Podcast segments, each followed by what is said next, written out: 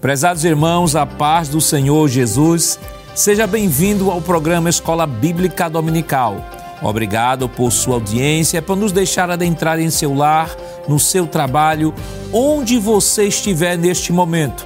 Que Deus abençoe você e toda a sua família através desta programação. Hoje estudaremos a penúltima lição do trimestre com o tema A bondade de Deus em nos atender. E para comentar a lição de hoje, contamos com a participação do presbítero irmão André Santos. Parte irmão André. Paz do Senhor, apaixonado Jackson. Do auxiliar e professor irmão Jonas Santana. Parte do irmão Jonas. Paz do Senhor, apaixonado Jackson. E do auxiliar e professor irmão Givanildo Hermano. Parte do irmão Givanildo. Paz do Senhor, pastor. Prazer estar aqui mais uma vez. Nesta lição, aprenderemos que Deus é bom e que Ele ouve as nossas orações, suprindo todas as nossas necessidades. Veremos que aqueles que entraram pela porta estreita conseguem viver segundo os preceitos de Deus ensinados por Jesus no Sermão do Monte. Estudaremos que aqueles que têm uma vida de comunhão com Cristo procuram viver cheios do Espírito Santo e examinar as Escrituras para não serem enganados pelos falsos profetas. Essa semana nós estamos com a lição de número 12 e temos o nosso textuário. Presbítero André, podia ler, por favor, o textuário? Pois não, pastor. O textuário da nossa lição, ele diz assim: Se vós, pois, sendo maus, sabeis dar boas coisas aos vossos filhos, quanto mais vosso Pai que está nos céus dará bens aos que lhe pedirem. Mateus capítulo 7, versículo número 11. Nós temos também a nossa verdade prática. Irmão Júnior, só poderia ler, por favor? Sim, senhor pastor. Nossa verdade prática diz: Deus é um pai amoroso que concede aos seus filhos aquilo que realmente é bom para eles. Irmão Givanildo, quais os objetivos da lição desta semana? Muito bem, a lição tem três objetivos. O primeiro é compreender o significado da bondade de Deus. O segundo é conscientizar de que só existem dois caminhos. E o terceiro, advertir contra a mentira dos falsos profetas. A leitura bíblica em classe para a lição de hoje está escrita no Evangelho segundo Mateus, capítulo 7, versículos 7 ao 20. Acompanhe conosco. Pedi e dar-se-vos-á, buscai e encontrareis, batei e abrir-se-vos-á, porque aquele que pede recebe, e o que busca encontra, e ao que bate se abre. E qual dentre vós é o homem que, pedindo-lhe pão o seu filho, lhe dará uma pedra? E pedindo-lhe peixe, lhe dará uma serpente? Se vós, pois, sendo maus, sabeis dar boas coisas aos vossos filhos, quanto mais vosso Pai que está nos céus dará bens aos que lhe pedirem? Portanto, tudo o que vós quereis que os homens vos façam, fazei-lo também vós, porque esta é a lei e os profetas. Entrai pela porta estreita, porque larga é a porta e espaçoso o caminho que conduz à perdição, e muitos são os que entram por ela. E porque estreita é a porta e apertado o caminho que leva à vida, e poucos há que a encontrem. Acautelai-vos, porém, dos falsos profetas, que vêm até vós vestidos como ovelhas, mas interiormente são lobos devoradores. Por seus frutos os conhecereis. Porventura colhem-se uvas dos espinheiros ou figos dos abrolhos? Assim, toda árvore boa produz bons frutos, e toda árvore má produz frutos maus. Não pode a árvore boa dar maus frutos, nem a árvore má dar frutos bons. Toda árvore que não dá bom fruto, corta-se e lança-se no fogo. Portanto, pelos seus frutos os conhecereis. Queridos irmãos, esta semana estamos estudando a 12 lição, que tem como título A Bondade de Deus em nos atender. Estamos caminhando já para o términozinho do nosso segundo trimestre de 2022. Semana passada, nós estudamos a lição com o título Sendo Cautelosos nas Opiniões. E ali mencionamos que na lição, na décima primeira lição, é, iniciamos o estudo do capítulo 7 do Evangelho de Mateus, né, e que aquela lição semana passada esteve abordando sobre a questão do juízo, né, de não que nós não deveríamos julgar de forma alguma, julgar pela aparência, estabelecer juízo né, a partir dos critérios da autojustificação, mas termos equilíbrio na emissão de parecer. E esta semana, dando continuidade ao estudo do capítulo 7, nós estaremos aprendendo sobre a bondade de Deus em nos atender. Irmão, irmão André, esta semana nós estamos aprendendo sobre a bondade de Deus. Semana passada aprendemos sobre o juízo, né, de não estabelecermos é, juízo valorativo sobre quem quer que seja, tirarmos a trave do nosso olho e não olhar o argueiro do olho do nosso irmão. É claro que ali nós aprendemos de que o texto não está em nenhum momento é, impedindo de que a gente possa fazer um juízo de valor a partir das Escrituras, segundo a reta justiça, conforme João 7 e 24. Não está questionando a autoridade dos tribunais, nem dos, dos magistrados, e nem está relativizando o conceito de julgamento, haja vista de que na própria lição desta semana o Senhor Jesus, continuando sobre o assunto, que isso aqui é uma continuidade do assunto, vai falar da árvore má, da árvore boa. Então, está estabelecendo um juízo valorativo. Vai falar dos falsos profetas, está estabelecendo um juízo valorativo. E diante da situação do cenário da lição passada, a gente se depara com uma verdade tão profunda, né? essa preocupação de não de olharmos para nós mesmos, vermos a nossa imperfeição e a sensação que nós temos naturalmente da, da, da abordagem da lição passada é saber a nossa indignidade, ter consciência da nossa imperfeição e chegarmos com a seguinte pergunta: como é que nós poderemos alcançar esse padrão ético, dada essa alta exigência? Então, a lição desta semana vem mostrar que esta graça, só por meio da graça, e essa graça ela pode ser acessada exclusivamente por conta da bondade de Deus. O que é que a gente poderia definir por bondade? Perfeitamente, pastor. Então, é, essa, essa, esse contraponto, né, de alguma forma que a palavra, que a Bíblia, é, ela nos deixa claro, né, é, em mostrar a questão do julgamento, de nós nos olharmos e aí a gente fazendo uma autoanálise, a gente percebe as nossas falhas, se formos honestos né, o suficiente, é, podemos perceber que nós somos falhos, somos errôneos e pecamos. Né? E de, dentro disso, aí é justamente a beleza da, da, da coisa, a beleza da Bíblia, não é? mostrar e demonstrar de que Deus é um Deus bondoso justamente porque está ao nosso lado, está conosco, está nos apoiando e nos é, abençoando sempre. Então, a, a bondade de Deus ela é uma característica vinda da essência de Deus. E quando a gente fala em essência, a gente está falando do, da natureza divina.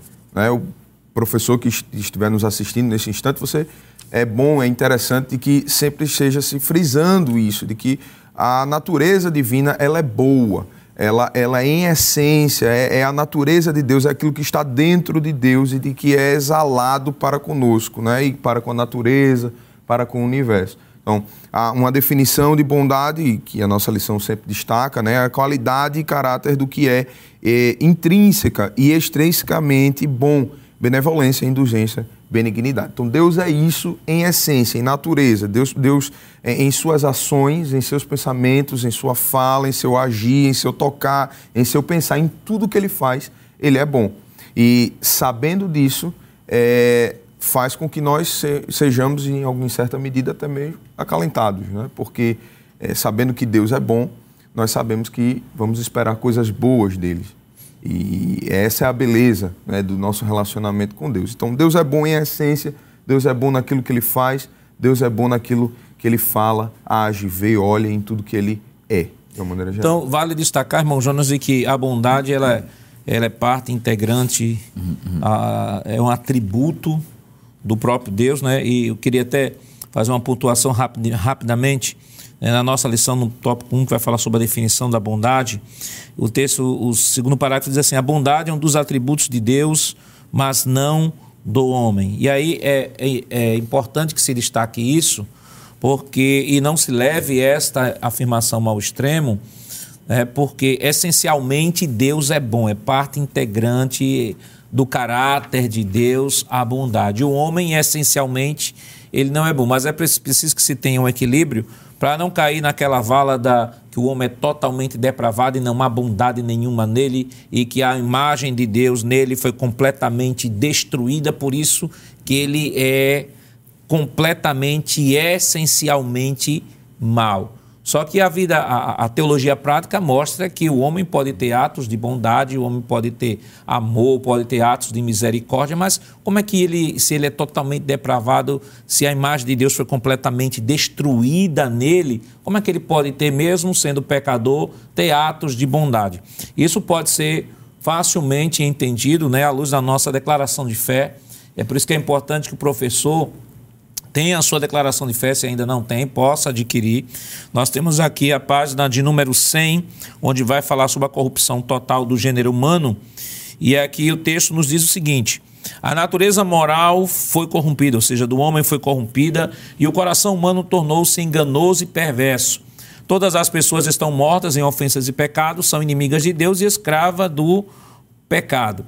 Aí, continuando ainda a citação, ele diz o seguinte: Isso prejudicou todas as suas faculdades, quais sejam intelecto, emoção, vontade, consciência, razão e liberdade. Portanto, o homem por si mesmo não consegue voltar-se para Deus sem o auxílio da graça divina. Apesar de tudo, a imagem de Deus, o homem não foi aniquilada, foi, no entanto, desfigurada a tal ponto que a sua restauração só é possível em Cristo. Jesus reconheceu algumas qualidades do moço rico e até mesmo nos fariseus. Então, fica claro, irmão Jonas, de que mesmo o homem tendo caído, mesmo o homem, ah, mesmo Adão tendo caído e trazendo esta consequência para a raça humana, mas a imagem de Deus no homem ela não foi aniquilada, né? ela foi desfigurada porque o pecado atingiu todas as áreas da vida humana.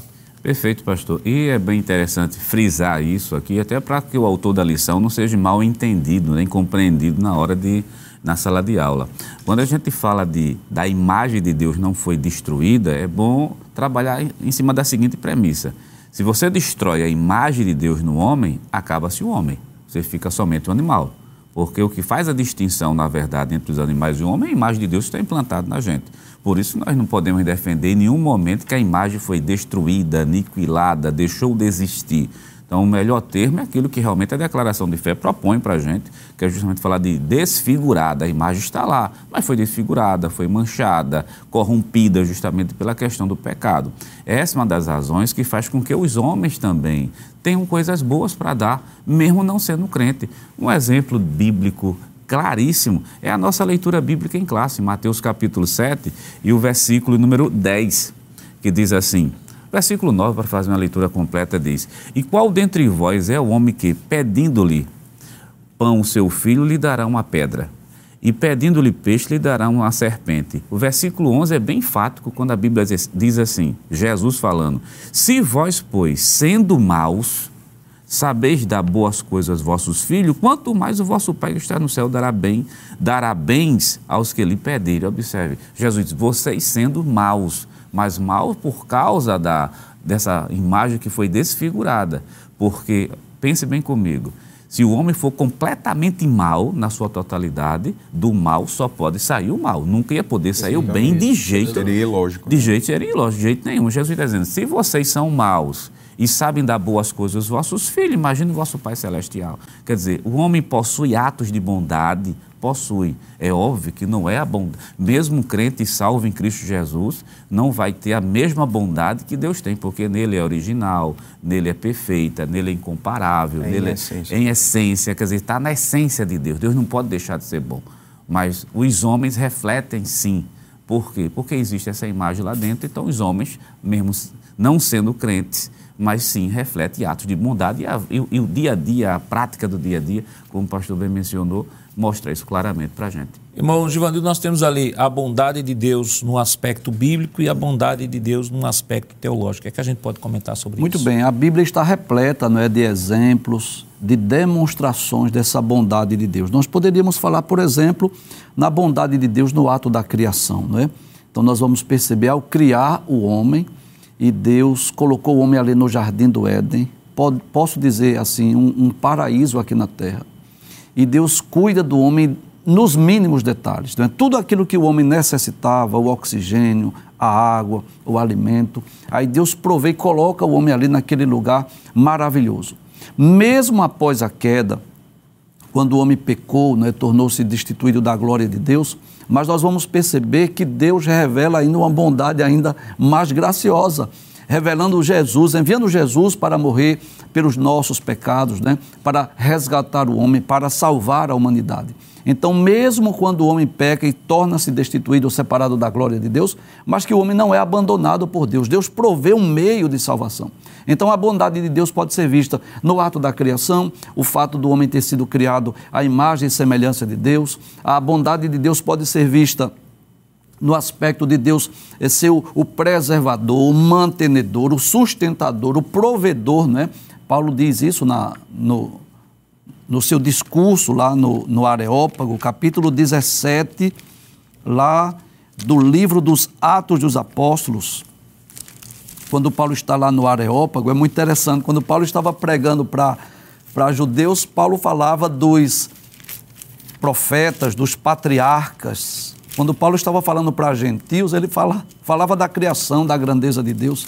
No capítulo de número 17 do livro dos Atos dos Apóstolos, no versículo de número 25, ele vai dizer que é Deus quem dá a todos a vida, a respiração e todas as coisas. No versículo de número 28, ele vai dizer assim: que nele nós vivemos, nós nos movemos, nós existimos. Então, a bondade de Deus está presente, né? Desde a criação, o fato de Deus ser o mantenedor, sustentador, provedor de todas as, as coisas, o fato de Deus haver enviado Jesus para morrer pelos nossos pecados, é? a bondade de Deus revelada na, na redenção da humanidade. Então eu posso dizer que de Gênesis a Apocalipse, a Bíblia está repleta de demonstrações claras e evidentes dessa bondade de Deus que é manifestada também no hoje, né? no, no privilégio que nós temos, como diz a lição, o propósito da lição, um dos objetivos é esse, o privilégio que Deus nos deu de podermos orar a Deus, de recorrermos a Ele em oração, de pedir, de bater, de buscar. Deus estava dizendo: olha, eu, eu, eu não quero que você me veja apenas como o, o poderoso, o, o Deus magnífico, glorioso. Eu quero que você também me veja como pai. Eu sou tudo isso. Eu sou sublime, eu sou soberano, eu sou Senhor, eu sou Criador, eu sou eterno, onipotente, onipresente, onisciente, sou tudo isso, mas eu quero também que você me veja como pai. E eu quero que quando você se dirige a mim, se dirija como pai. Você tem o direito de pedir, de bater e buscar, porque se você pedir, você vai receber, se você buscar, você encontra, e se você bater, a porta se abre. E o interessante, irmãos, é que, é que nesse texto Jesus traz uma, uma metáfora, entre tantas que ele está trazendo, né? ele traz nesse texto, irmão, ele traz a metáfora do caminho, traz a, a, a metáfora da família, né? do pai, do pai, ele traz ele traz a metáfora usando as árvores, né? A árvore que dá bom fruto. E entre as, já que estamos falando ainda da bondade de Deus, irmão, nós temos, nós vemos também no texto essa, essa bondade manifestada, mas por outro lado, nós vemos também a dependência do homem em relação a essa graça que é ofertada por Deus e manifestada através da sua bondade. Perfeitamente, pastor. É, a bondade essa, esse, esse, essa questão de Deus ser onipotente, essa questão de Deus ter todo o poder sobre os céus e sobre a terra e ainda ser bom, faz com que a gente se torne é, é dependente dele. Né? Isso, isso gera uma dependência nesse sentido. É, porque nós justamente porque dependemos da bondade dele. Né? Se, se ele não fosse, se ele não quisesse nos dar, né, como a gente sempre diz, né? se Deus não nos desse a vida, é, eu vou dizer igual o salmista, se não for o Senhor, diga Israel. Então, é, se não fosse isso, se, não, se Deus não, não apontasse, não direcionasse esse aspecto de bondade para nós, nós certamente estaríamos perdidos. E, e, aí, nesse sentido, gera uma dependência da gente, mas é uma dependência boa, pastor. Por quê? Porque é, depender de alguém bom, depender da bondade de alguém bom, é maravilhoso. Se eu dependesse da bondade de um Deus, vamos supor, como dizem aí fora, né, os, os ateus e outros, e outros grupos, né? Ah, Deus é um Deus sádico, ah, Deus é um Deus que, que, que não gosta da humanidade, que não se relaciona com a humanidade, né, como o professor Givanildo bem falou. É, esse relacionamento, ele estrutura um processo de bondade em que a dependência, ela demonstra cada vez mais uma bondade maior e contínua de Deus para a humanidade. Essa é a, é, essa é a beleza do processo, de eu entender de que essa bondade que ela é me dada e essa dependência que eu tenho da, da, da bondade, ela cada vez amplifica a, o, o, aspecto do que o professor Jonas estava falando, pastor, que é a da essência de Deus, do, do que está dentro do, do, do, do, estender a mão de Deus. Ele diz: Olha, é, é, esse que hoje te propõe a vida e a morte, a bênção e a maldição, Deuteronômio 30 e 15. É, escolha, é, é, escolha, pois, a vida para que vivas. Né? Ele, ele, ele é tão bom que ele diz: Ó, tem dois caminhos e eu estou te oferecendo o caminho bom. Então, escolhe, pois, o, o, caminho que é bom, né? o caminho que deve ser escolhido. Você que está nos ouvindo, escolha o caminho bom, porque Deus lhe oferece, através da sua bondade, essa dependência dele, mas essa dependência boa de estar na presença de um Deus bom que nos oferece sempre coisas boas. E essa abordagem, irmão Jonas, nos traz assim um, um contraponto à, à, à forma como os fariseus viam viam a Deus, né? Que era a lei pela lei, não, não havia misericórdia, não havia justiça, não havia fé, uhum. era a lei pela lei. Aí Jesus se contrapõe a isso, mostrando de que ele não é apenas Deus, que o judeu via Deus como Deus, claro. Deus não é nome, Deus é título. Ele é Deus, mas ele Jesus traz a figura da relação familiar que todos compreenderiam sem nenhuma dificuldade. E deste pai não é um pai austero, não é um pai omisso, não é um pai que não se importa. Ele mostra um pai bondoso, mas um pai que se importa, um pai que, a despeito dos seus, de seus filhos que não são merecedores desta graça, ele oferta graça, ele oferta amor, ele oferta cuidado e oferta provisão. Mas não comente sobre isso agora não, nós estaremos comentando depois do nosso rápido intervalo. Voltamos já.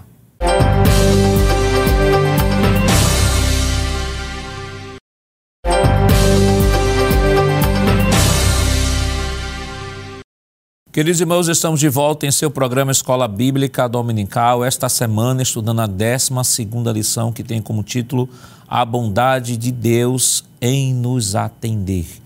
Né, no bloco anterior nós comentamos nós falamos, né, trouxemos a definição de bondade, falamos da bondade de Deus em relação à sua criação, à manutenção. Mostramos que Jesus, nesse texto, procura demonstrar a, a bondade de Deus no adentro de uma figura bem clássica que todos compreenderiam, que é a relação familiar de pai e filho. E ele mostra também nesta, nesta relação, ao mostrar nesta relação pai-filho, nós havíamos comentado de que ele se mostra um Deus, não um Deus austero, não um Deus omisso, não um Deus que não se importa, mas, irmão Jonas, um Deus que se importa, apesar de seus filhos, apesar dos seus filhos não serem merecedores porque são pecadores, mas ele diz: olha, se vocês, aí ele pega a própria relação humana e diz assim: olha, vocês que são pecadores, que são maus por natureza, porque caíram e são pecadores por natureza. Vocês conseguem dar coisas boas aos vossos filhos né? e o Pai Celestial. E, pastor, é bom mencionar esse conceito de bondade, porque está falando do conceito de bondade do ponto de vista bíblico, do ponto de vista teológico, mas há o conceito de bondade proveniente aqui da fala de Jesus, localizada dentro daquele aspecto ou melhor, daquele ambiente temporal ali. Por exemplo, na cabeça do fariseu, na mente do fariseu, Deus era bom para ele. Para eles, por quê? Eles eram os escolhidos. E por quê? Porque eles cumpriam as leis, faziam tudo que a tradição permitia. Se outro judeu, por exemplo, fosse escolhido para ser um publicano, já ficava praticamente relegado à margem da sociedade. Então, o conceito de bondade ali que existia era, pra, era uma coisa assim condicionada ao fazer, O que é que Jesus vem? Vem com um conceito, não é um conceito novo, é o um conceito que já existia, trazendo um conceito, o, o conceito verdadeiro acerca da bondade de Deus.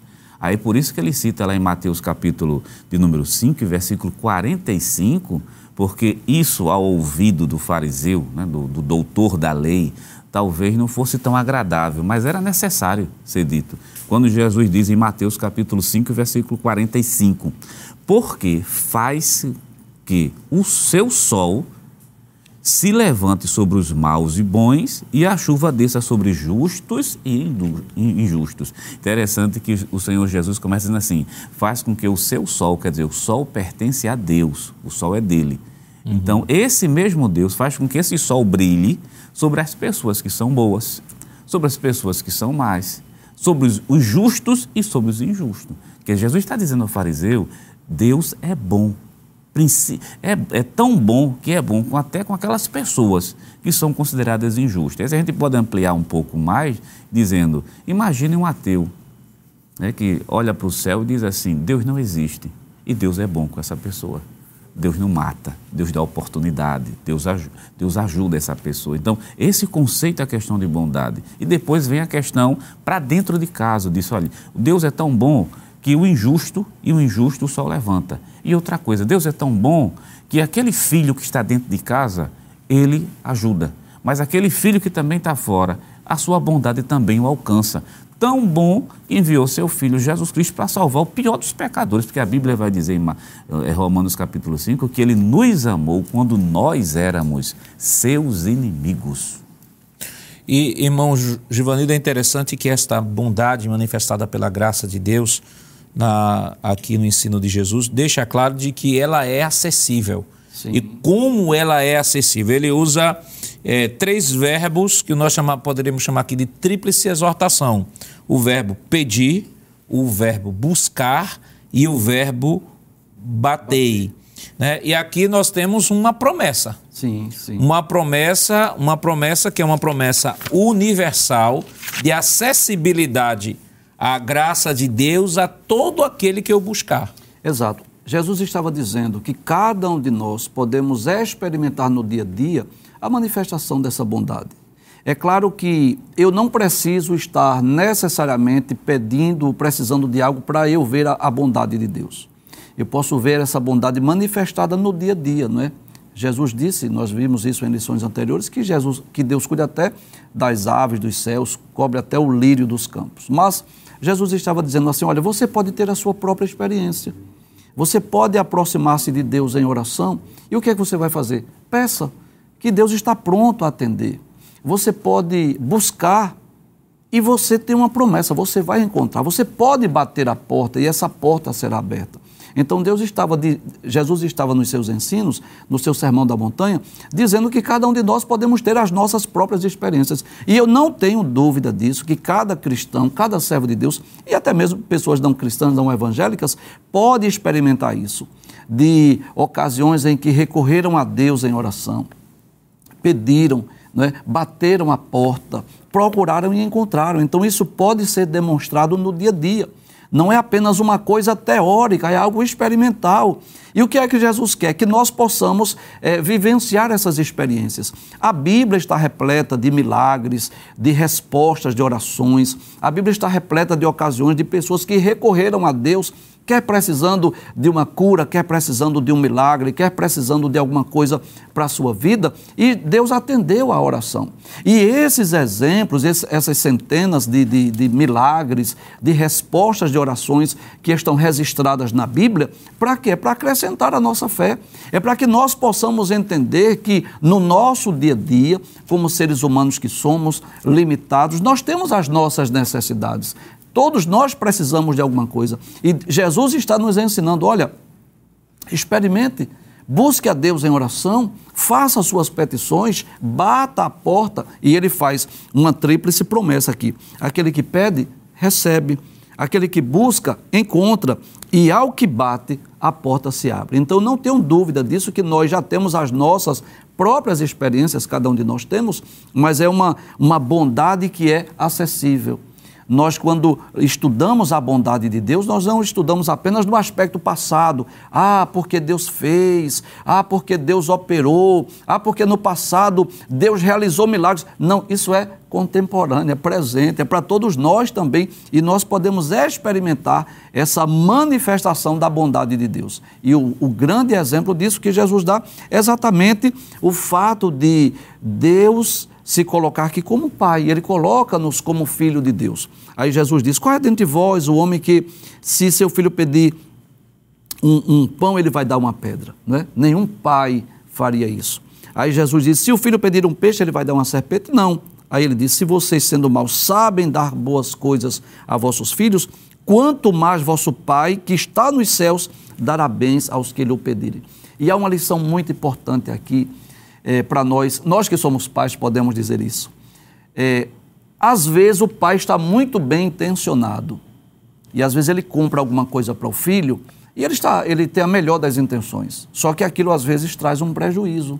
Às vezes aquilo. Vamos, vamos pensar, ele, ele comprou um, um aparelho para o filho jogar jogos eletrônicos, por exemplo. E de repente aquilo trouxe um mal para o filho. De repente o filho ficou tão dependente daquele jogo que atrapalhou os estudos, atrapalhou o relacionamento familiar.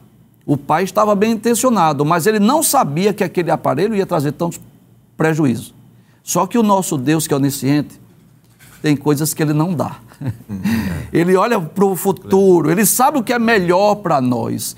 E é por isso que ele não responde todas as orações, porque alguém pode dizer assim, mas eu pedi muita coisa e Deus não fez. É simples, é porque ele é bom. E a bondade de Deus não é só quando ele diz sim, a bondade de Deus se manifesta quando ele diz não. E ela se manifesta quando ele diz, espere chegar o tempo. E é interessante, irmão Giovanildo, que essa, essa fala que o senhor está trazendo, ela se reverbera no próprio texto, porque, por exemplo, Jesus diz assim: qual é o pai, qual é o, o, o pai que seu filho lhe pedir um pão, lhe dará uma pedra? Uhum. Aí vamos inverter aí a, a ordem do texto. Qual é o pai que, se seu filho lhe pedir uma pedra, ele lhe dará a pedra? Uhum. Qual é o pai que, se seu filho lhe pedir uma serpente, ele lhe dará essa serpente? Então, é essa dinâmica da, da oração.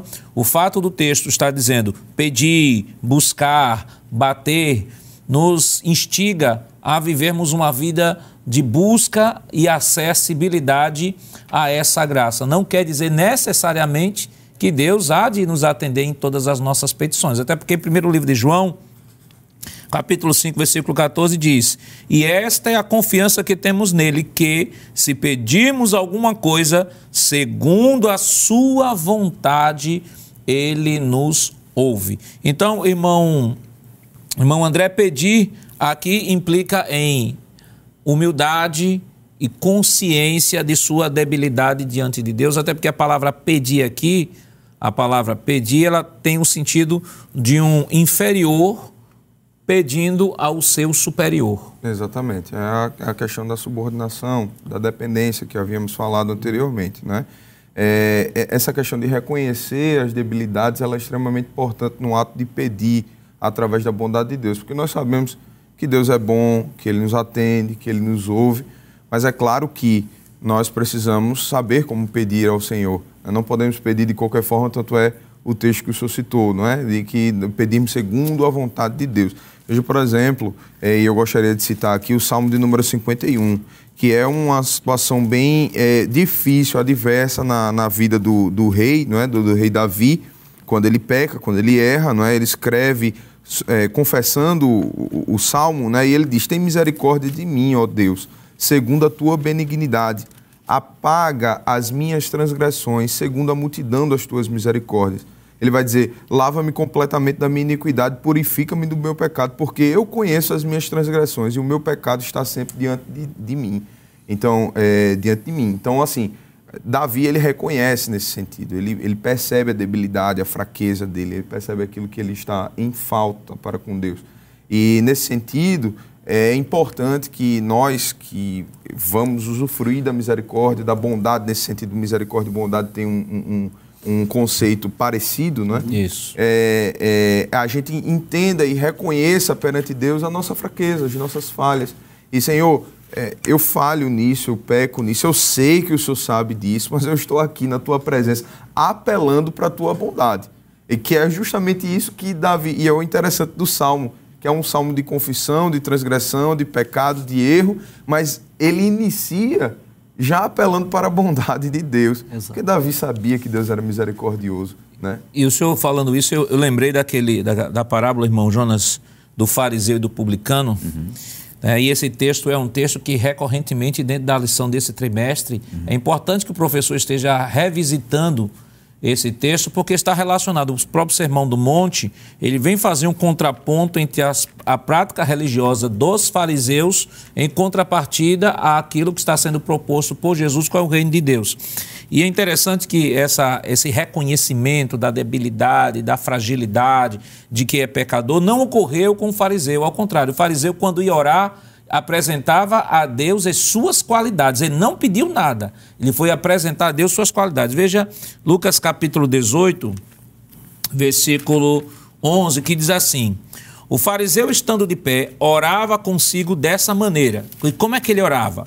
Ó oh Deus, graças te dou, porque não sou como os demais homens, roubadores, injustos e adúlteros nem ainda como este publicano.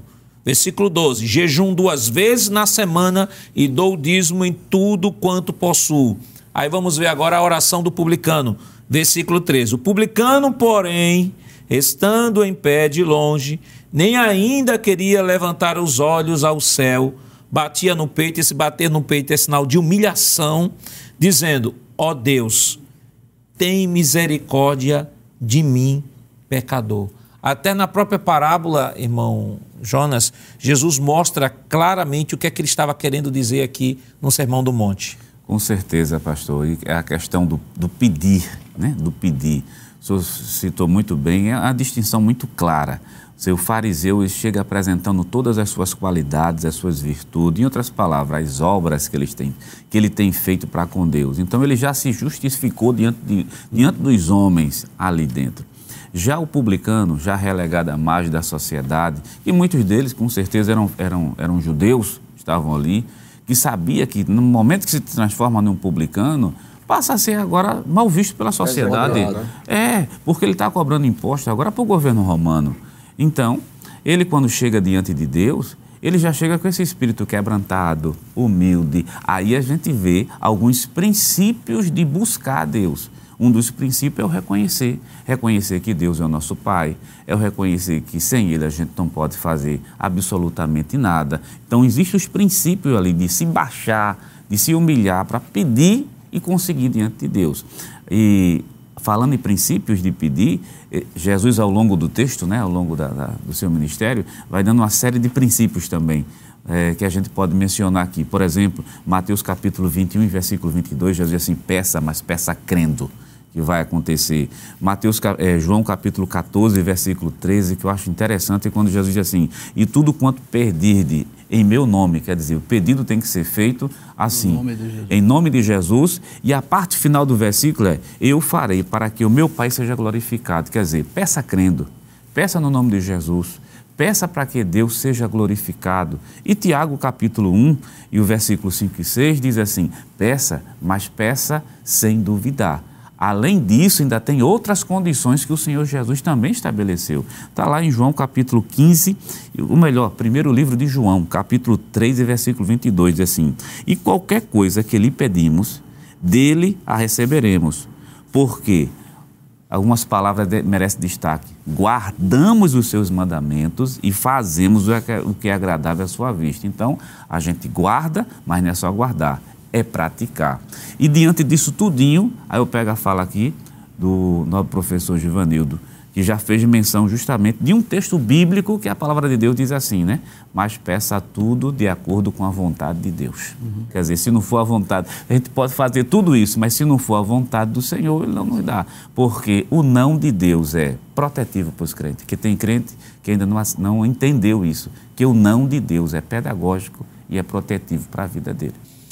O Senhor Jesus, também nesse texto do Sermão do Monte que estamos estudando esta semana, também falou sobre dois caminhos e também sobre as mentiras dos falsos profetas. Mas isso é claro, nós estaremos comentando depois do nosso rápido intervalo. Voltamos já.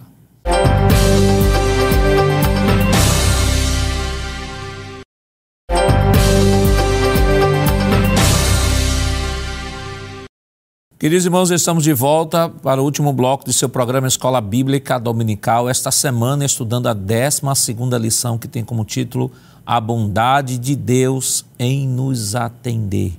E ficamos de comentar neste bloco sobre as metáforas né, da porta, da porta que é colocado na, no segundo tópico da nossa lição, e também o terceiro tópico que vai falar sobre as mentiras dos falsos profetas falar primeiro sobre as portas. Há dois caminhos para escolher: a porta e o caminho no aspecto bíblico.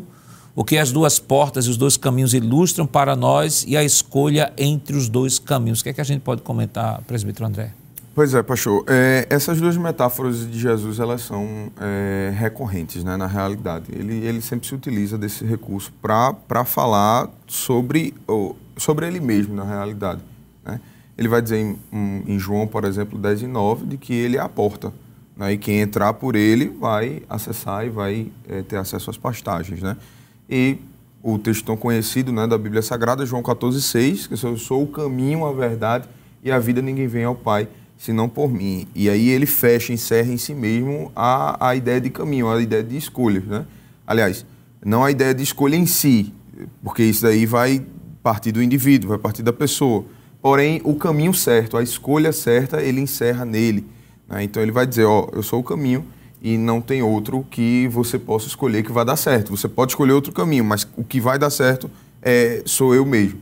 E a porta, não é que também fala disso. Então Jesus é bem recorrente nessa questão. É, é preciso ter cuidado com o que nós vamos escolher. Sendo assim, e raciocinando pela, pela ideia que o próprio Jesus ele prega, o próprio Jesus ele deixa claro, a gente precisa ter cuidado ele deixa sempre claro que há uma escolha, uhum. deixa sempre patente, como o versículo que citamos anteriormente aqui, Deuteronômio 30 e 15, né? Eis que te propõe a vida e a morte, a bênção e a maldição, escolhe, pois, a vida para que vivas.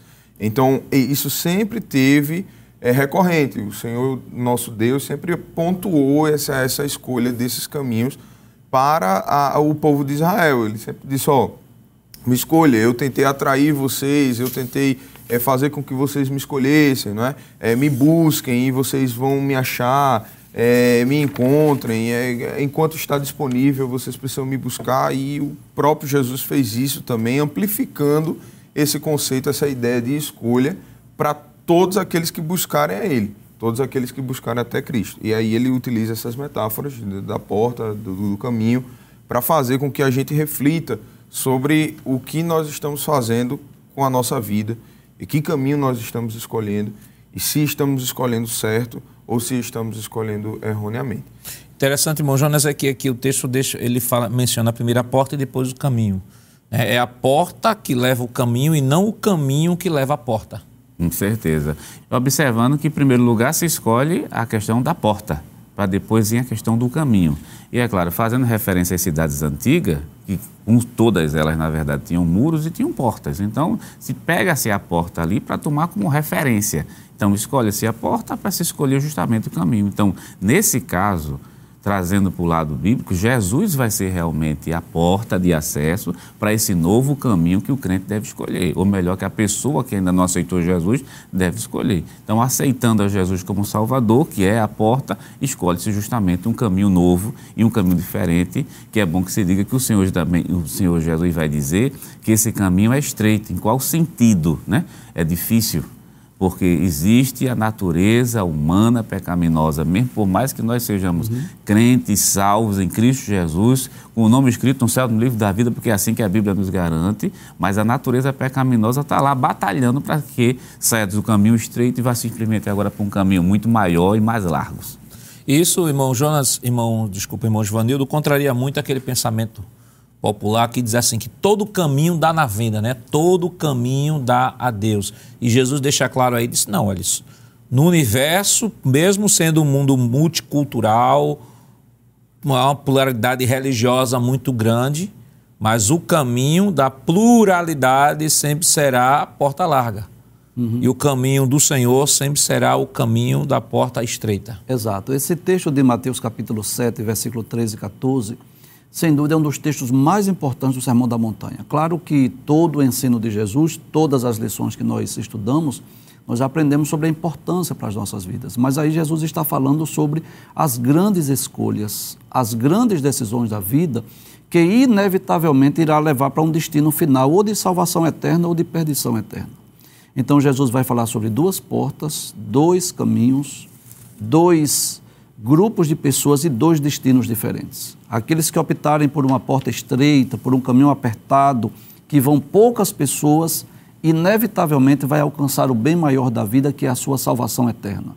Mas aqueles que optarem por uma porta larga, um caminho espaçoso e que muitas pessoas entram, inevitavelmente vai se deparar com a, com a perdição eterna. E é interessante que Jesus não só apresenta as duas portas, os dois caminhos, os dois destinos e os dois grupos de pessoas, como ele aconselha, não é? Então a decisão, a decisão é nossa. Cada ser humano, ele faz a sua própria escolha. Porta estreita, fala de quê? Dificuldade, de dificuldade de acesso. Se você vai passar por uma porta estreita, você não pode levar muita bagagem. Talvez você não possa levar bagagem alguma, dependendo daquela porta estreita. Isso significa dizer que quando o homem entra pela porta que é Cristo, ele não pode levar as bagagens do mundo, do Egito, ele tem que entrar ali apertado naquela porta para poder acessar esse caminho. O caminho apertado fala do, da dificuldade do percurso, é levar a cruz, é a renúncia diária. Agora, poucas pessoas, né? são poucos que vão entrar por essa porta, por esse caminho, mas que no final da vida ele vai encontrar o céu, vai encontrar Jesus, vai encontrar a vida eterna. Agora, a pessoa tem outra opção Pode escolher uma, uma porta larga, ampla, espaçosa, que você pode levar todo tipo de bagagem que você desejar. Você vai caminhar por um caminho muito largo, muito espaçoso, muitas pessoas, mas inevitavelmente vai deparar-se com a perdição eterna. E, sem dúvida, é uma excelente oportunidade para, na escola dominical, nós dizemos isso aos nossos alunos e dizer a todas as pessoas. Estas são, sem dúvida, as grandes escolhas, as grandes decisões da vida. E graças a Deus, nós já optamos entrar pela porta estreita, é, estamos no caminho apertado, pouca gente está conosco, mas que vamos encontrar Jesus no final dessa trajetória. É interessante notar isso que o professor Jonas vinha falando, o professor Jonas vinha falando, fazendo um contraponto com o, o início da nossa lição, a bondade de Deus, Sim. ela é plural. Ela é dada a todos. A né? todos. Ela é dada a todos. Embora o caminho seja exclusivo. É, exato. Né? Ele, ele estreite. É, mas que todos podem entrar por, por essa podem porta. entrar né? por ela, mas é, é só uma é. e não, não, e não plural e não dada a todos, né? De uma maneira geral. E aí, tomando a cruz, a cruz aqui, vale destacar né, que a cruz fala de renúncia, renúncia. pessoal, né? Não se pode interpretar essa questão da cruz como sendo ou um filho doente ou alguém da família, né, que é muito problemático, fulano é minha cruz. Geralmente e comumente as pessoas usam desses, desses expedientes, metáfora, né, né? dessa metáfora, mas só que aqui quando Jesus disse, quando Jesus disse, é, negue-se a si mesmo, tome a sua cruz e siga-me, fala justamente, irmão Jonas, dessa renúncia pessoal, né? O mundo tem todo esse uhum. prazer, tem todos esses prazeres, tem essa porta larga que facilita tudo. E o próprio Senhor Jesus, ele, ele chegou a dizer, por exemplo, Marcos 10, 29, diz assim: Jesus respondendo disse: Em verdade vos digo que ninguém há que tenha deixado a casa, os irmãos, o pai, a mãe, ou a mulher e os filhos, por amor de mim e do Evangelho, que não receba cem vezes tanto já neste tempo em casas, irmãos, irmãs e mães, filhos e campos com perseguições, e no século futuro a vida eterna. Então, fala de, de uma renúncia pessoal, abdicar de tudo que o mundo oferece para viver exclusivamente uma vida, ah, uma vida de renúncia, uma vida de, uh, de submissão aos princípios do reino de Deus. É, e deixar claro que a salvação não é uma conquista nossa, né? é uma conquista de Cristo. É Ele que nos salva, mas é bom lembrar que esse caminho ele é estreito, que significa a questão da renúncia pessoal. E, é bom deixar claro que essa ideia de renúncia pessoal não está dizendo que a gente ganha a salvação pelos nossos próprios esforços. A salvação está inserida, a salvação está em Cristo, é Jesus quem salva. Mas existe o nosso, o nosso lado. E Jesus deixa, deixa isso tão claro que lá em Lucas capítulo 13, versículo 23 e 24, principalmente versículo 24, o termo que o Senhor usa é porfiar e por entrar pela porta estreita Quer dizer, está usando a palavra porfiar, que é a versão corrigida, mas outras versões vai ser esforce-se, uhum. batalhe, vá atrás, quer dizer, porque é uma luta constante para chegar no céu. Quer dizer, como já foi dito anteriormente, há uma guerra muito grande a no... entre a nova natureza e a velha natureza. A velha natureza, ela quer o caminho largo, espaçoso, ela quer o mundo, mas a nova natureza quer o céu. Então essa luta é constante. Jesus disse: porfiai esforce-se, lute para fazer o que é certo. E é claro que esse esforço não é exclusivamente, somente humano. A gente só consegue fazer alguma coisa porque primeiro pede ajuda para que o Espírito Santo, que já está dentro da gente, nessa nova natureza, nos ajude a fazer o que é certo. O que, irmão Jonas, a, os três verbos né, que estudamos hoje, né, pedir, buscar e bater, fala de uma escala de intensidade e que se fôssemos traduzir esses três verbos numa palavra só, falaríamos de perseverança. Então a perseverança está na vida e deve ser o objetivo de todo crente. Mas, irmão, irmão André, nós temos aqui o terceiro tópico da nossa lição, que vai falar sobre a mentira dos falsos profetas. Rapidamente, que nosso tempo já está indo embora, o que é que a gente pode comentar sobre esse tópico? Perfeito, pastor. É, é interessante que, dentro desse, dentro desse aspecto de a gente escolher né, o caminho que a gente vai traçar, dentro da bondade de Deus, buscando a bondade de Deus, é, vão existir pessoas que vão interpelar o nosso caminho no intuito de fazer com que a gente se desvie. Pessoas que são usadas é, pelo inimigo de nossas almas e segundo a carne deles, né, obedecendo os prazeres mundanos, e aí vão se utilizar de argumentos diversos para tentar fazer com que a gente se desvie. E o dar ouvidos a essas pessoas é extremamente perigoso, é um perigo espiritual. É, isso já acontecia na igreja primitiva, tanto é que, é, citando Colossenses 2 e 8, Paulo é, adverte a igreja de Colossos dizendo: Tende cuidado para que ninguém vos faça presa sua, veja, presa, não era, era um caçador, não é presa sua, por meio de filosofias e vãs sutilezas, segundo a tradição dos homens, segundo os rudimentos do mundo e não segundo Cristo. Portanto, nós precisamos ter cuidado né, com aquilo que nós estamos é, é, atentando, com aquilo que nós estamos ouvindo, porque existem de fato de fato falsos profetas, lobos, que são devoradores cruéis, conforme Paulo cita no seu discurso de despedida ao presbitério da igreja, né? É, em Atos 20 e 29. Então a gente vê que é, é, é muito perigoso dar atenção, dar ouvido ao que essas pessoas falam.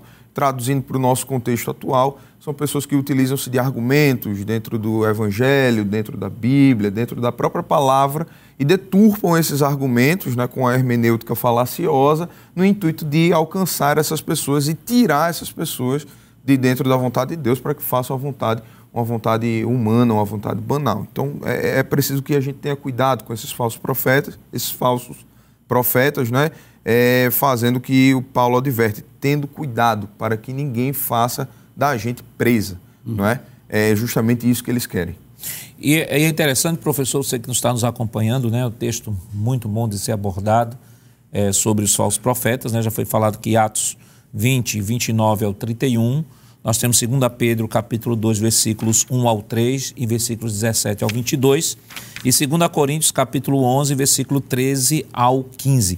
Irmão Jonas, dentro do próprio contexto dos falsos profetas, Jesus introduz aí metáforas com relação a ele. Por exemplo, a gente pode dizer que o falso profeta, ele apresenta um caminho largo, o falso profeta é a árvore, é a árvore que produz mais frutos, né?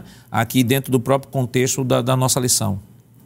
Com certeza. Inclusive, o Senhor dá a dica lá no capítulo 7 e o versículo número de, de número 15, ou melhor, versículo 16, porque os versículos que foram citados anteriormente, principalmente o versículo 15, assim, acautelai porém, dos falsos profetas, que vem até vós, veja a, o modus operandi, vem até vós como ovelhas, mas interiormente são lobos devoradores. Quer dizer, o aspecto, a aparência, aí concorda perfeitamente com aquilo que o apóstolo São Paulo diz, que é, vem como ministro da justiça sem ser ministro da justiça. Uhum.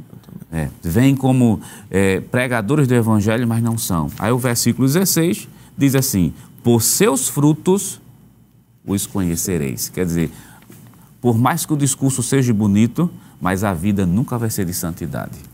Irmão, irmão Givanildo, o nosso tempo já foi embora, mas o que é que a gente pode orientar o professor que estará abordando essa lição no que diz respeito a esse aspecto aqui dos falsos profetas? Bem, é entender que os falsos profetas sempre existiram de, desde os tempos bíblicos. Os verdadeiros profetas de Deus se depararam com muitas ocasiões em que os falsos profetas profetizavam o inverso daquilo que Deus havia enviado pelos verdadeiros profetas.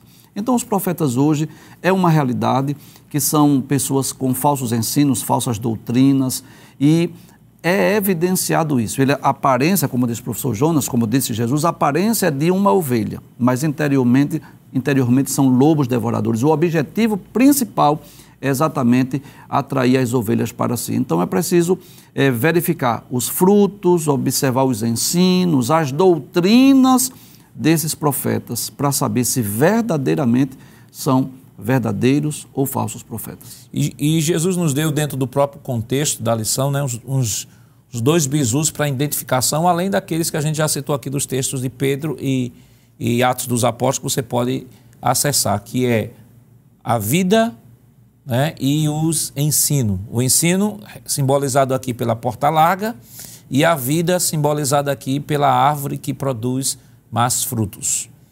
Prezados irmãos, a Bíblia nos revela que Deus é bom e partilha sua benignidade conosco, cuidando de nós. Ele não nos dá apenas coisas materiais, mas a salvação que é resultado de sua graça e amor por todos. Que Deus continue lhe abençoando em nome de Jesus. Queridos irmãos, depois de uma lição tão maravilhosa, vamos orar ao Senhor, pedir a Ele a sua bênção toda especial sobre cada um de nós.